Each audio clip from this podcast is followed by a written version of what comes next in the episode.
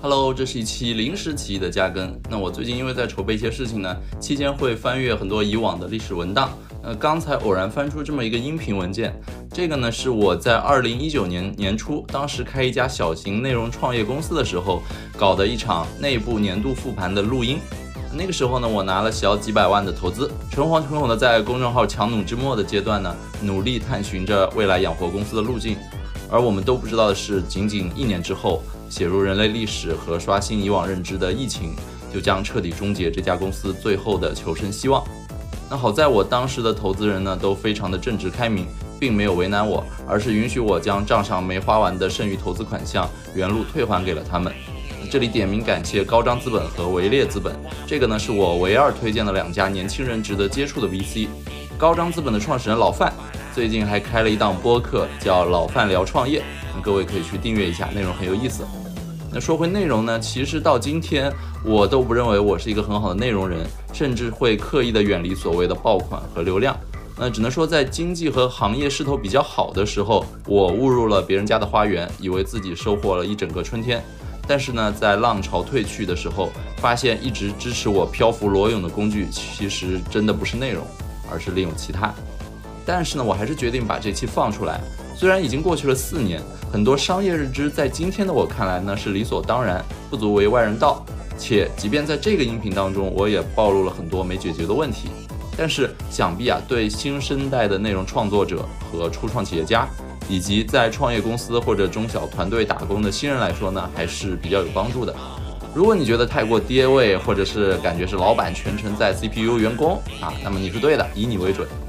那最后声明一下，音频中所涉及的员工的名字都是花名。我所提及的其他商业主体呢，在今天我对他们的看法可能也发生了一些变化，不能刻舟求剑、吹毛求疵。好的，那现在就请你跟随我穿越时空，偷听一下这场糟糕内容创业公司老板在二零一九年年初的内部复盘。就是去年我们做了一些。呃，项目我可以总结一下各种得失，或者我对一些项目的看法。第一个，公众号，其实我们最开始做这件事儿就是写公众号起家，啊，四月份开始写，呃，然后有一件事儿在跑了半年之后，我发现了，就是对公众号进行思考。第一，就是，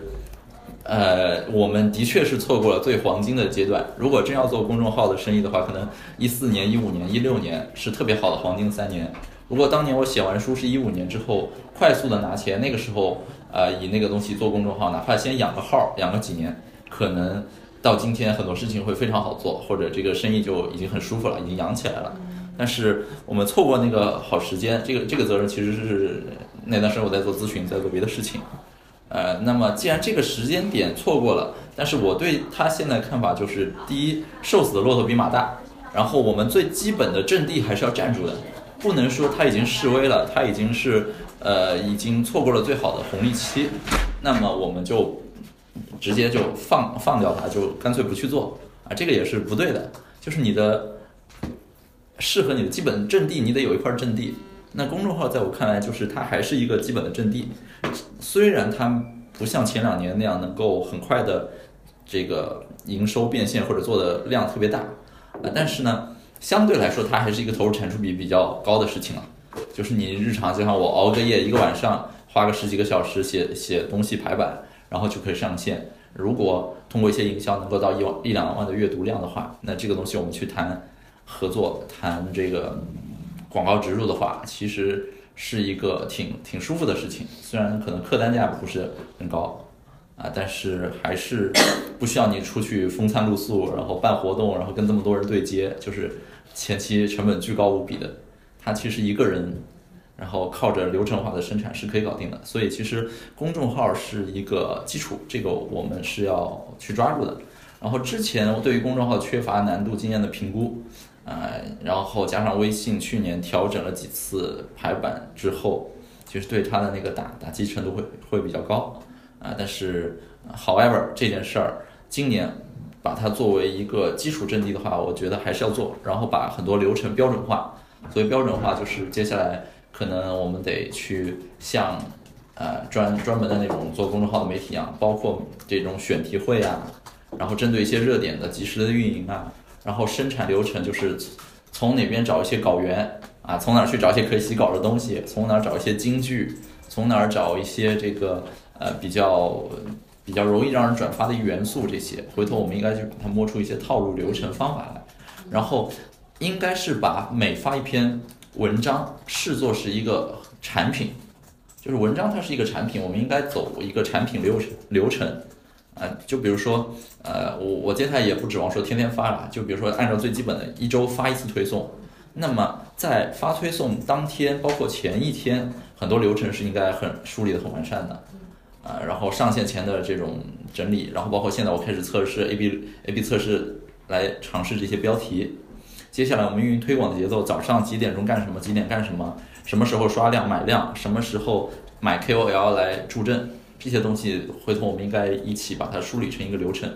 啊，变成一个 SOP 之后呢，就是不再是以以个人的能力强弱来 carry 这件事儿能不能做好，而是回头我哪怕是再招新的员工，那么只要把流程报给他，然后他也可以很快上手这件事儿，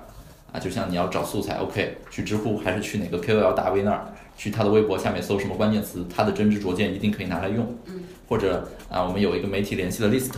针对什么话题找例子？那这块儿我接下来可能会把它梳理的稍微这个呃正规一些。那么公众号是我们的一个 base 的阵地，然后音频，呃，音频这件事儿其实它的启动是什么呢？就是我觉得公众号示威之后，我们再看有没有什么其他标准化产品。我对音频的诉求，第一是尝试性的看能不能盈利啊，因为前两年知识付费很火，然后有很多人找我做，但是我也不确定这件事儿能赚多少钱。啊，事实证明这件事对我们来说是不赚钱的。啊，音频其实卖的很差，为什么不赚钱？这里有一个反思，就是不要再去信赖，或者说不要再去跟那种已经度过危险期、已经度过前期生存期的这种大平台合作。像喜马拉雅已经过了生存期了，作为一个创业公司，它已经很稳了，它已经很赚钱了，它是一个小独角兽了。包括这件事类似，像三节课，三节课在找我合作的时候，其实它也其呃融了 A 轮，过了最危险的时候。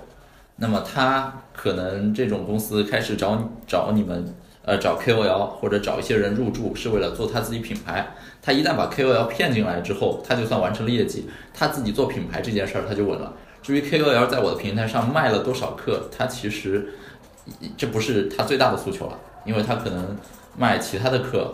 呃，或者就是怎么说，他把你骗进来，他已经足够赚到了，他不需要也没有必要专门来成就你。啊，所以其实咱们之后在跟头部平台合作的时候，就是目的很明确，就是到底是图名还是图利。一般情况下来说，跟特别大的头部平台，你很难名利双收。就是他给你名，那甚至你得给他钱；他给你利，那你可能得牺牲掉很多东西。呃，所以就音频这个东西，我觉得，呃，而且就是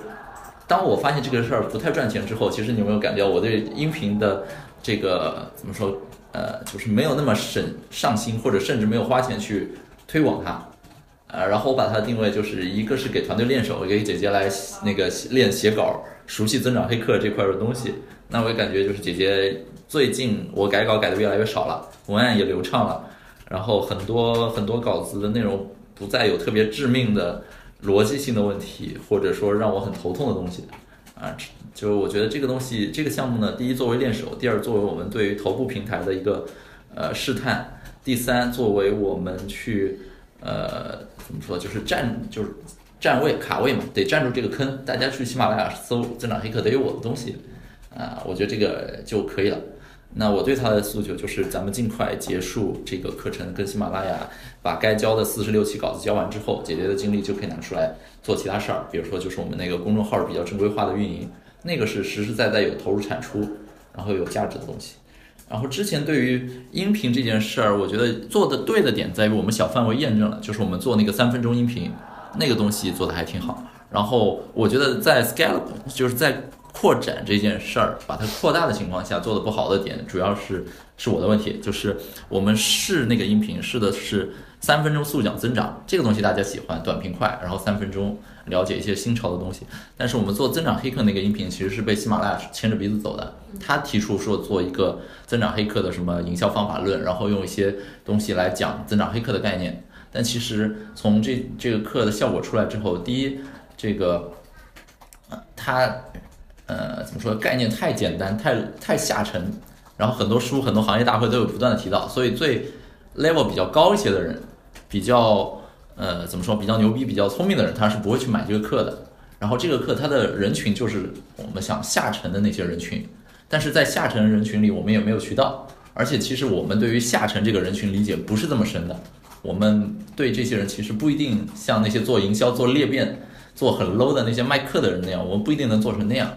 所以其实是盲目的受平台牵着鼻子走，然后打了一个我们自己不是非常擅长的领域。同时，如果这件事儿我还做不好的话，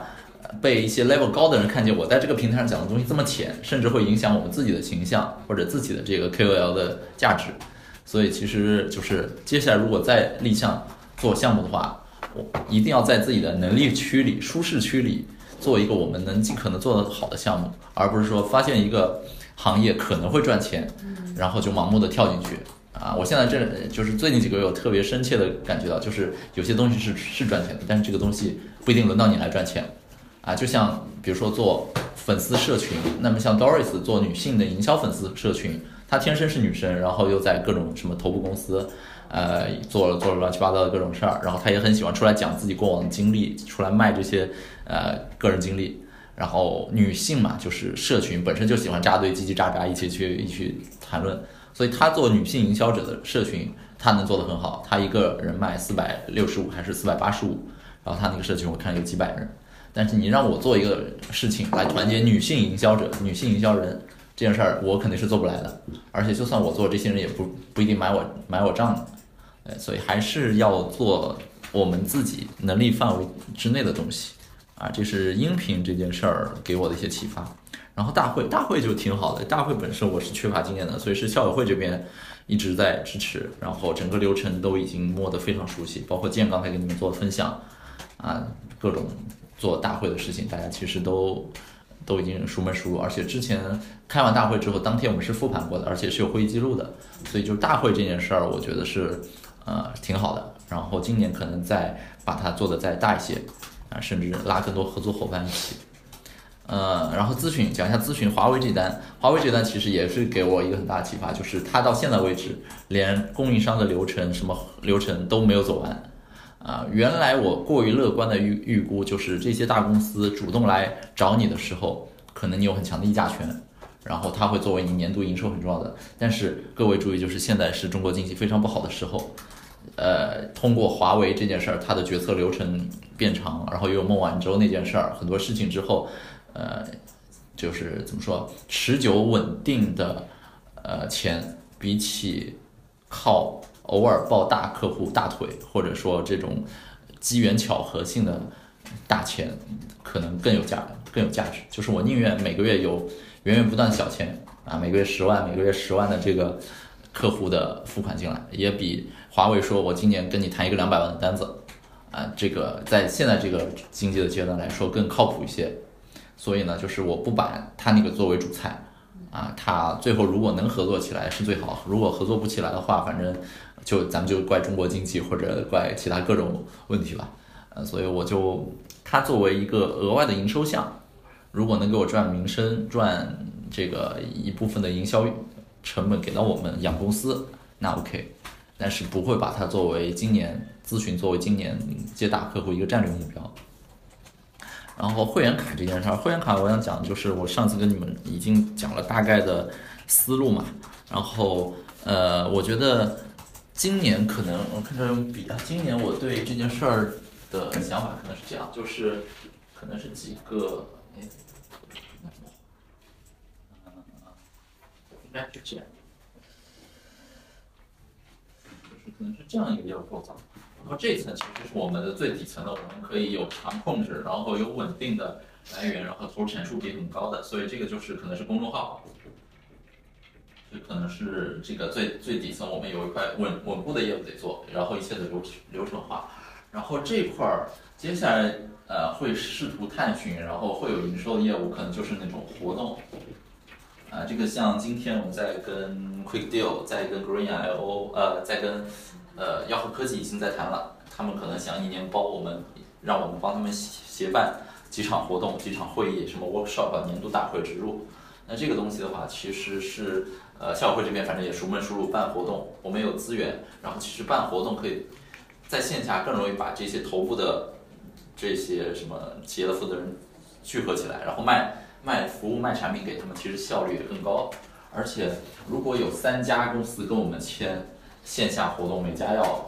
比如说办一场，那其实我们可以办一场活动，让这三家同时来做，同时来参与。所以就是跟我们签签这种活动合约的越多，其实我越容易通过尽可能少的活动把他们凑到一起去，我的精力反而是节省的，而且这个是在资本上都是能赚钱的，因为他们都普遍认为说发公众号啊、写文章、办内容营销太慢了，不如直接线下办活动，把我的潜在客户什么撮合在一起，当面聊聊完能承担就谈承担，效果更好。所以活动可能今年就是变成营收的一个小探寻。然后再往上可能就是那个会员卡 VIP 这个东西，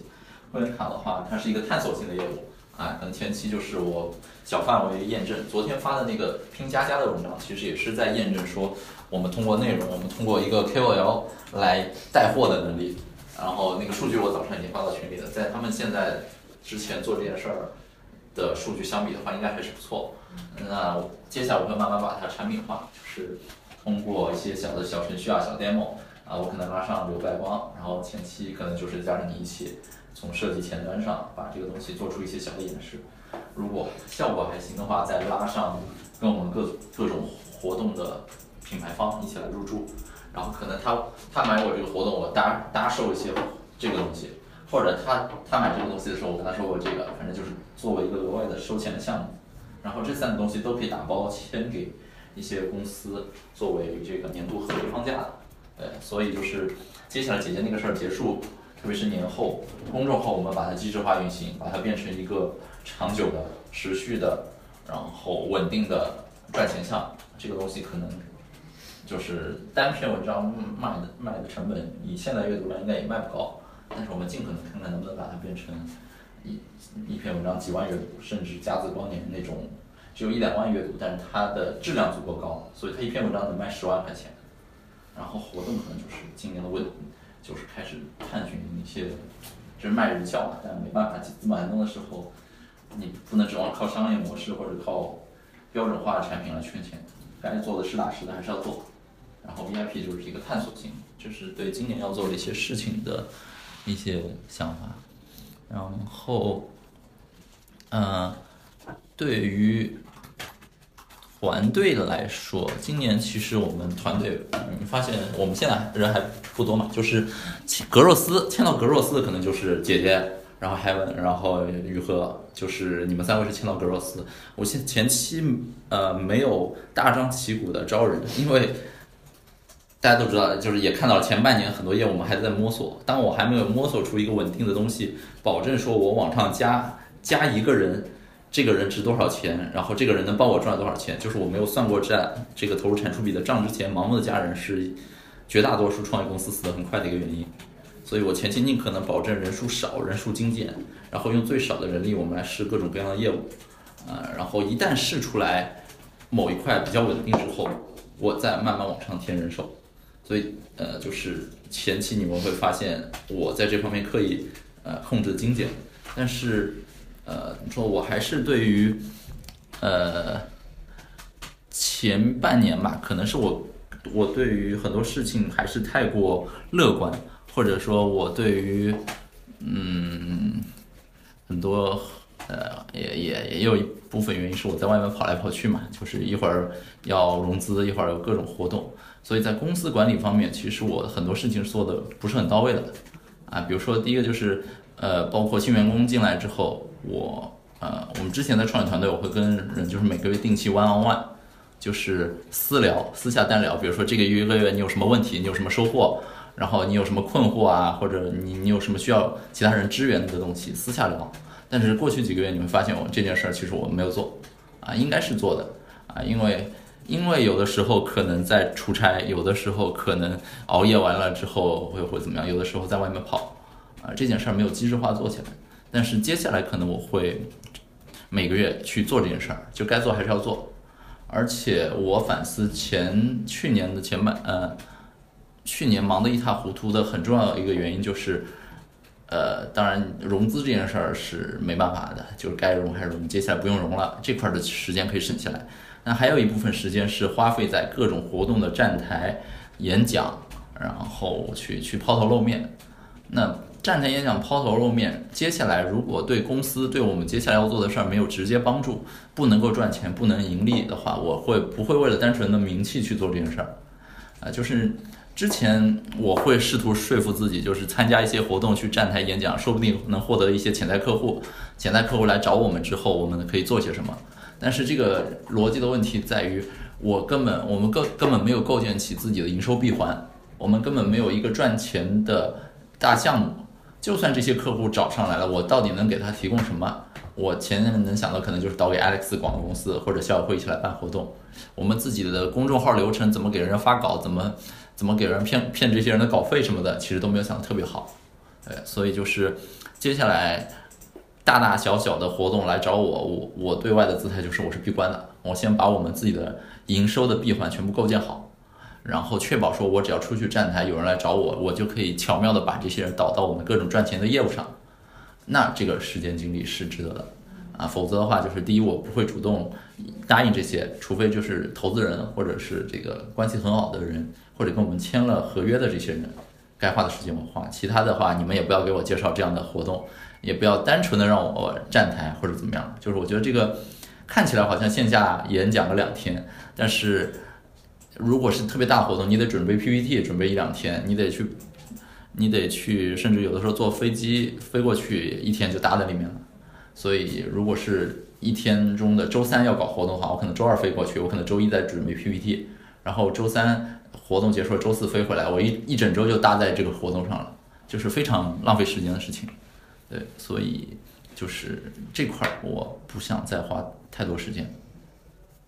然后去年还做的很很对的一件事儿，就是在做了一件马云管它叫晴天修屋顶的事情，就是在你公司不缺钱的时候去融资。如果说到了今天这个时间节点，我们启动融资，然后过半年时间的话，可能一切就完了，就是钱还在烧，但是已经没有投资人愿意支持你，然后你还搭进去了很多时间，所以这个决策算是比较明智，而且我们算是挺厉害的，就是在全行业都没钱。大家都各种在开人的时候，我们反而还啊还融了钱啊，而且我觉得我自我感觉就是我对各位还不错啊，就是特别是签到格若斯的各位啊，你们的工资都比我高很多，我很惨的。然后再加上我觉得就是怎么说，我给你们安排的工作量，一切都是在我我认为是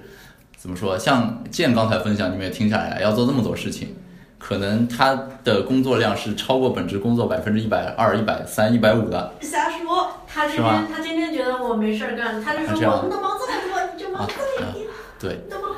对，但是但是我觉得我们这我们格罗斯这边其实现在还没有 fully loaded，就是没有满赚。所谓没有满赚，这个原因不在各位，是在于说我们现在还没有机制化，很多事情还没有摸透，很多东西还没有觉得这个就是一个。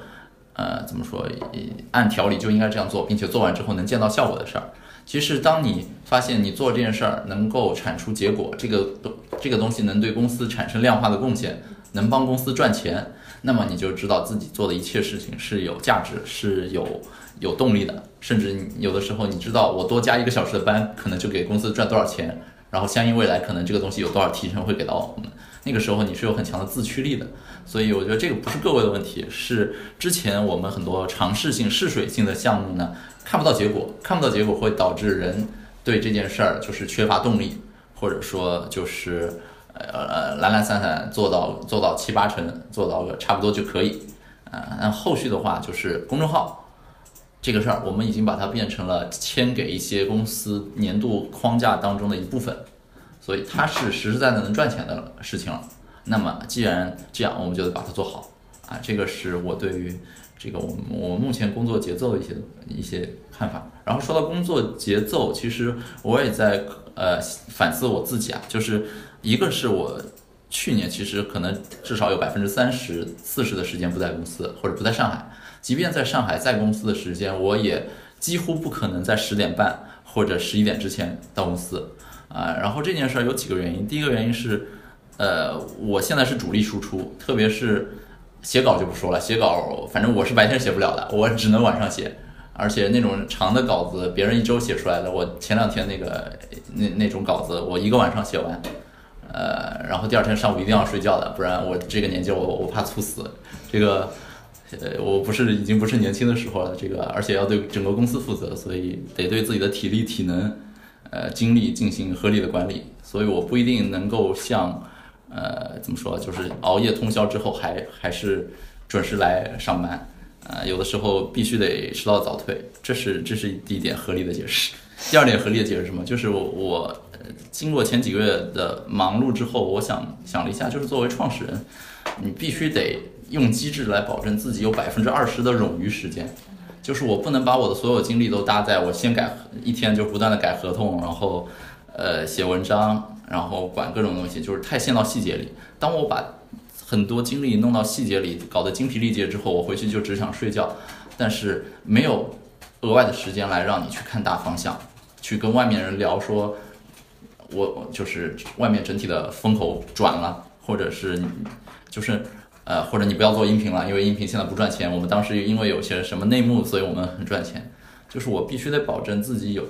有一些额外的时间来进行思考，或者来约人获取更有价值的信息。这个比我现在沉到各种细节里可能更好一些。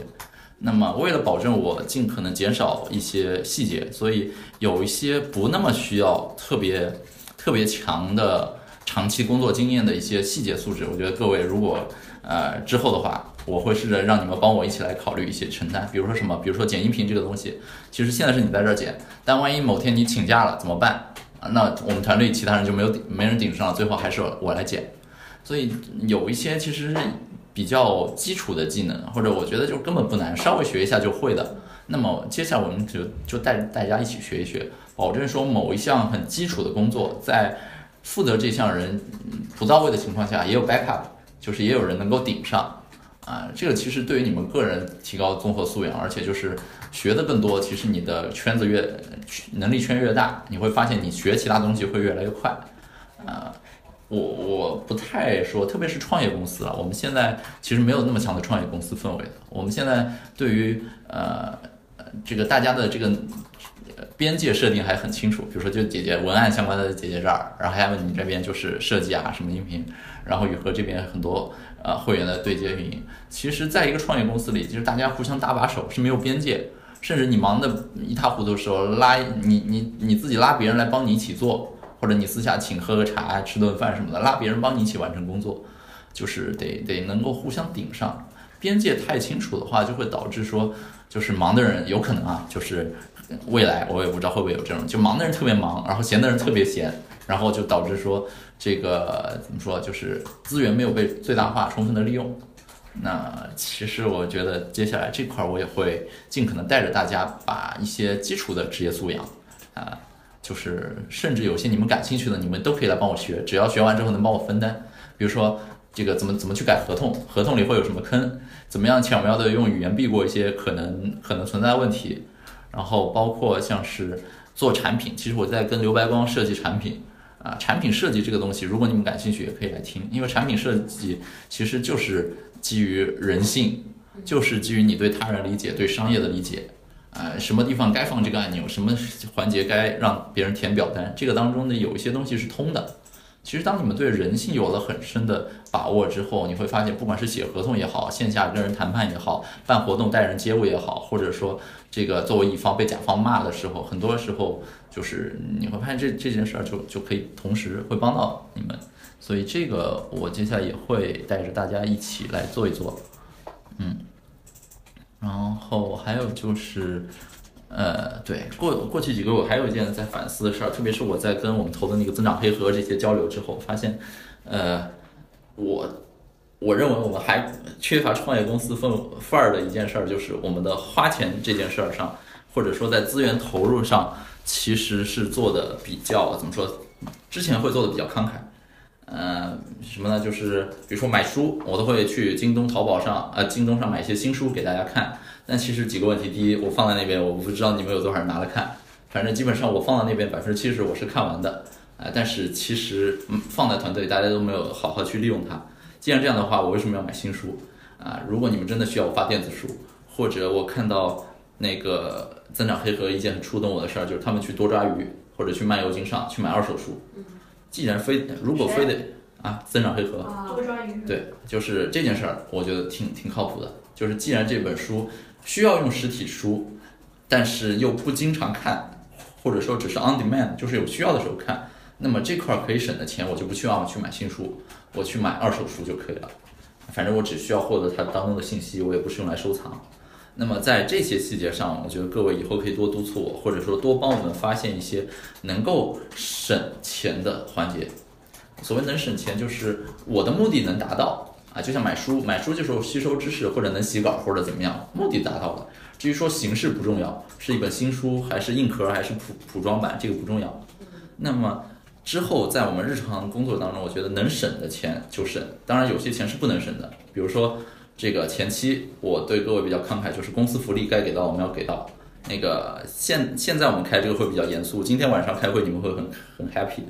然后这个呃，反正我觉得我我对你们太好了。这个这种好呢，你们得给我回报。就是接下来该赚钱的事儿赚起来之后，请大家这个精力精力饱满的投入到赚钱的东西当中，并且呃到那个时候业务如果真的好起来，呃有赚钱的东西，有外部的客户。会有各种各样的问题之后，我可能就不会再这么 general，就是对你们太过怎么说，太过和善或者太过慷慨，就是给你更多试错空间，或者告诉你这件事儿怎么做。我会用目标或者指标来给你鉴定，给你限定。比如说，就这件事儿，你就得在三个小时之内做完，或者说你就得在呃明天给我一篇文章。那么怎么达成目标这件事儿，应该是你们自己。更多去思考，比我多费心。就像不用我整天告诉你们去采购一些自动化工具，或者买一些设备来提高效率，或者说自己买一些课程，或者自己多去看来给自己这个充电。这些事儿，我觉得就是我作为老板，我我不需要告诉你你应该怎么做。就是一家公司，特别是一家公司花钱雇你，不是用来培养你的。公司不是学校，公司没有义务把你呃教从一个。Empty 或者一一团白纸教成一个很很人很好的人，公司拿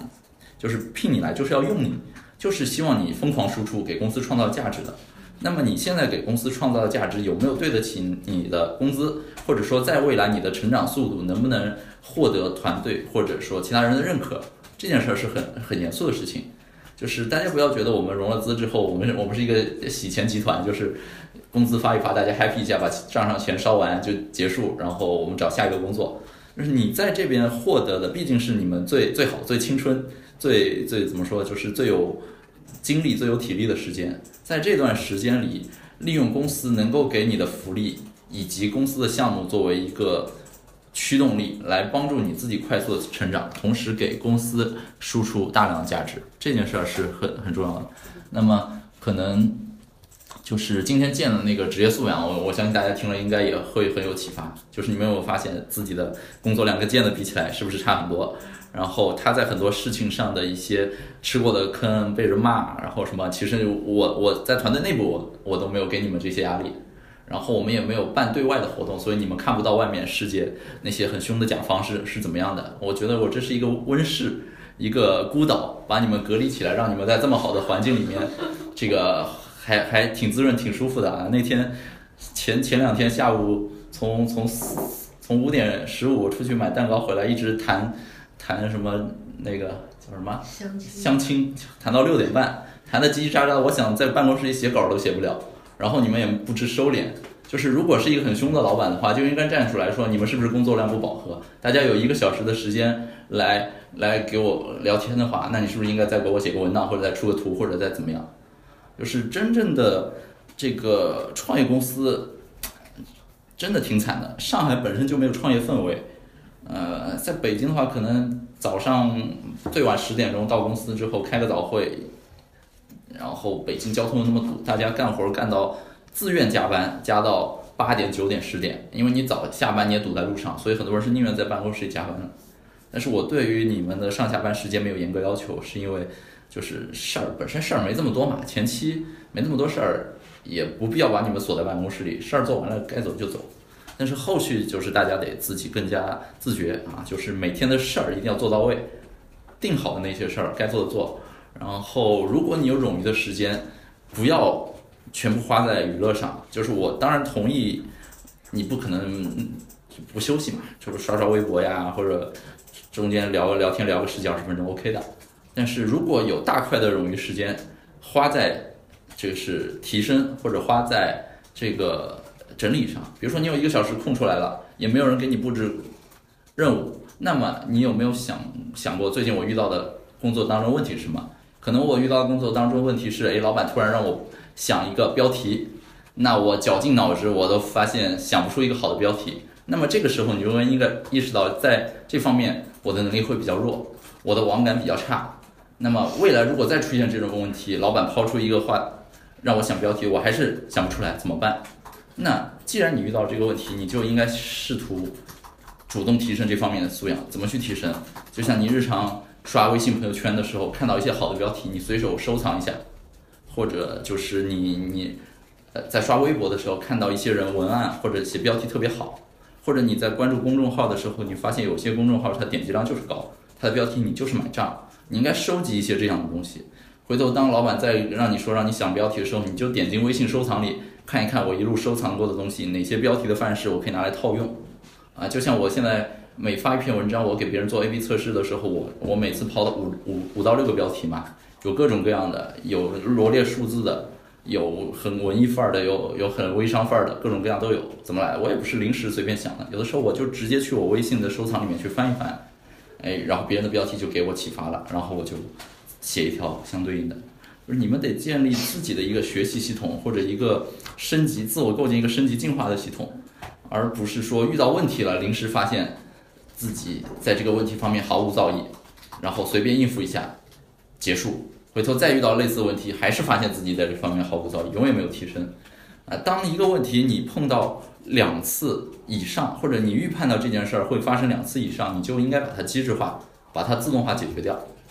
然后机制化、自动化解决，我我反正一直信奉的就是。在这方面进行自我投资，包括硬件的投资、软件的投资，啊，思维方式的投资，我觉得都是非常值得的。就是你把自己当成一个硬件或者一个电脑、一个操作系统，呃，然后用这些东西来延伸你你一切的这个感官或者思考，这件事儿其实非常值得。OK，然后，呃，对，因为节后我可能呃也不是节后了，下周开始我就可以给你们分享一些我现在在。用的自动化工具，特别是前两天我我我写完文章，写了前天那篇文章之后，那天我就自己关在屋子里面关了一天，然后就趁着那天，我就可以思考说，最近应该做些什么。然后最近写文章的时候，呃，有一些金句或者有一些好的东西，我应该怎么去获得？然后我用了一些自动化的工具，比如说我。呃，我发微博的时候，这条微博会自动同步到 Twitter 上或者我的 Facebook 上。然后我我还设置了一些自动化工具，就是上海，比如说在上海，此时此刻发 Twitter 的所有人会自动记录到我的 Evernote 里。啊，我我用了一个叫 if i f t t t if t t t 就是 if this then that 的缩写，if t t t 这个工具帮我做了很多自动化的事情。呃，然后接下来这些东西，包括上次给你们介绍的 workflow 那些东西，我都多介绍些给你们，然后你们也就是尽可能的用自动化的东西来完成日常的一些繁琐的操作，然后把真正自己的脑力、自己的时间用在那些有创造力的事上或者有积累的事情上，就不要耗大量的时间在一些细枝末节上。